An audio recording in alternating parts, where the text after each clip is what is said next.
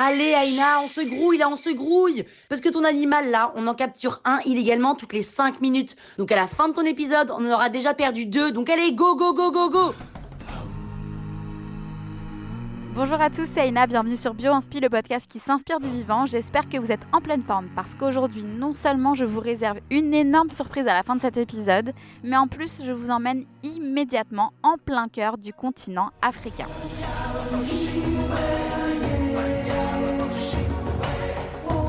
Partir à la découverte d'un animal qui est capable de nous inspirer à la fois pour construire un terminal de gare, pour nous protéger de certains projectiles mortels, mais aussi pour imaginer les lames chirurgicales du futur.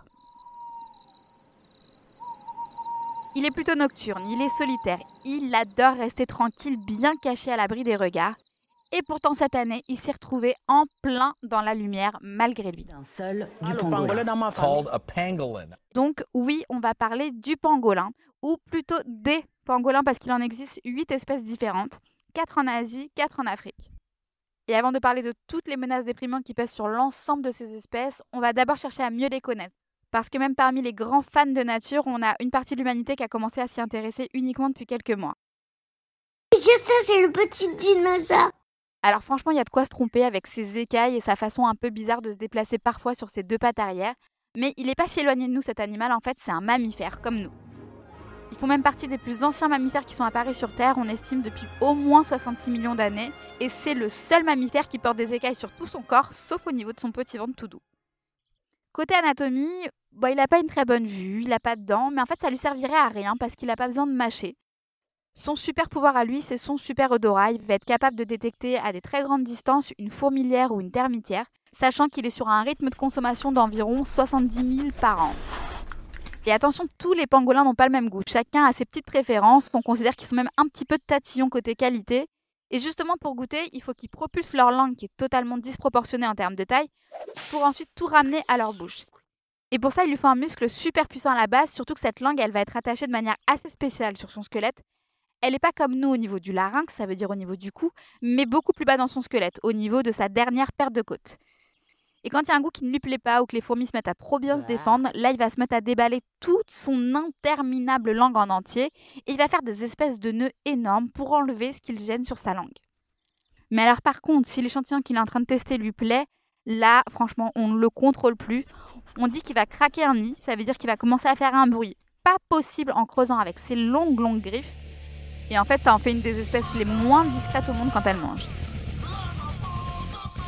Et c'est ça qui va le rendre super facile à repérer par ses prédateurs, comme nous malheureusement, mais aussi certains lions, certains léopards ou certaines hyènes, et il va être capable de les repérer à l'odeur. En cas d'attaque, sa meilleure technique de défense, ça va être comme pour dormir, il se met totalement en boule. Il faut savoir que c'est pour ça que d'ailleurs qu'on l'appelle pangolin. Pangoling, je ne sais pas si je le prononce correctement, mais en malais, ça veut dire celui qui s'enroule. Et là, il devient intouchable. Sauf pour l'homme qui n'a plus qu'à se baisser pour le ramasser, mais pour les autres animaux, c'est plus compliqué. On peut observer d'ailleurs des félins qui passent des heures et des heures à essayer de traverser ces écailles sans succès. Et en plus, le pangolin, on dit qu'il a un mental incroyable. Il a une patience qui peut désespérer ses prédateurs, mais aussi les vétérinaires ou les chercheurs qui veulent juste l'observer ou l'étudier. Il y en a qui m'ont confié avoir beaucoup perdu à ce et avoir souvent abandonné après plusieurs heures d'attente face à un pangolin qui avait décidé de rester en boule. Alors, ça t'inspire? Déjà, rien que sur le côté design, l'animal y fascine beaucoup de créateurs. On a des sacs à dos ou des casques de moto pliables qui sont inspirés directement de l'organisation des écailles de pangolin. Et dans le textile bio inspiré, ça arrive aussi. On voyait déjà beaucoup d'imitations façon croco, imitation serpent, mais maintenant on trouve aussi des habits bio inspirés des écailles de pangolin. Ma chérie, ma chérie, ça va pas du tout. Côté architecture, si un jour vous avez l'occasion d'observer le terminal international de la gare de Waterloo à Londres, en fait, vous êtes en train d'admirer une structure qui est inspirée directement de ce petit mammifère. La structure de cette gare, elle est transparente et elle va reposer sur plusieurs verrières qui sont imbriquées les unes sur les autres. Et le problème dans ce type de terminaux, c'est que les sorties et les entrées de train peuvent créer des changements de pression atmosphérique, des pressions de l'air. Et donc pour bien ajuster la structure en fonction des forces qui vont être imposées par cette pression de l'air, ils ont imaginé un système de vitrage de l'enveloppe qui va imiter les écailles flexibles du pangolin sur sa peau. En médecine, aujourd'hui, on a recours à des lames électrochirurgicales, anti-adhésion, anti-friction, et qui ont été directement inspirées de l'écaille de pangolin. Et en fait, on va le faire en imitant la texture de surface de ces écailles, et ça va permettre d'éviter certaines adhésions qui peuvent parfois avoir lieu et poser problème pendant une opération chirurgicale. Et une application bien sûr qui est super intuitive quand on observe le pangolin, c'est pour la mise au point de protection extérieure souple et qui serait bio-inspirée. Et donc ça forcément ça va intéresser ceux qui développent des protections comme des gilets pare-balles avec des matériaux résistants qui sont en plus capables de s'auto-régénérer au contact de l'eau. Parce que le pangolin, lui, passe son temps à abîmer ses écailles. À force de creuser, d'être enfoui dans la terre, dans les roches, ou d'aller grimper dans les branches, et comme il va pas muer comme certains reptiles, ce qui va lui éviter de finir sans écailles, c'est qu'elles vont s'auto-régénérer mécaniquement juste au contact de l'eau. Et c'est pour ça d'ailleurs que la plupart des espèces de pangolins se plaisent bien dans certaines forêts tropicales ou régions humides. Donc aujourd'hui, on a des chercheurs qui s'y intéressent très sérieusement pour développer des matériaux qui seraient plus résistants à l'usure et capables en plus de s'auto-réparer en présence d'eau. Euh, et l'environnement dans tout ça? Alors pour les mauvaises nouvelles, on l'a énormément entendu, le pangolin c'est le mammifère le plus braconné au monde, plus que l'éléphant, plus que le rhinocéros. Et malheureusement c'est pour les mêmes raisons. On va rechercher leur kératine qui est utilisée en médecine traditionnelle dans certains pays d'Asie.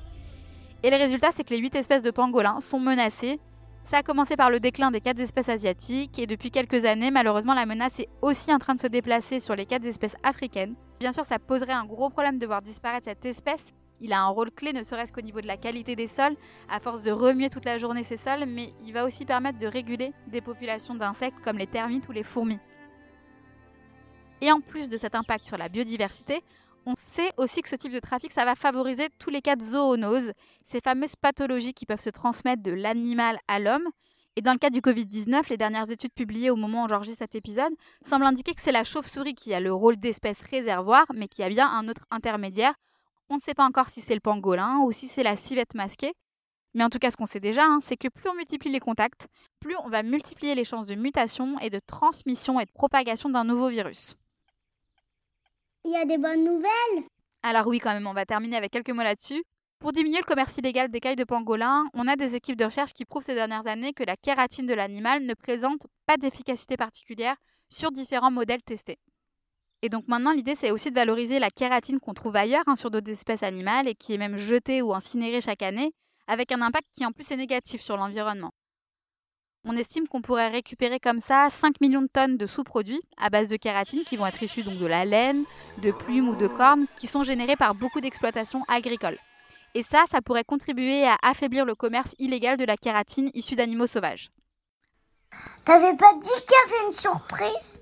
Oui, c'est vrai, je vous ai promis une surprise, c'est pour le prochain épisode. D'habitude, je vous fais un petit teasing en fin d'épisode pour celui d'après et je résiste autant que je peux quand vous essayez de me tirer les verres du nez entre deux épisodes. Et bien cette fois, j'ai plus ce petit pouvoir parce que c'est vous qui choisissez le prochain sujet. Et donc pour ça, vous avez juste à mettre en commentaire le nom de la plante, de l'animal ou de la bactérie que vous aimeriez découvrir sur un prochain épisode. Vous le faites directement à l'endroit où vous écoutez ce podcast habituellement ou sur la chaîne.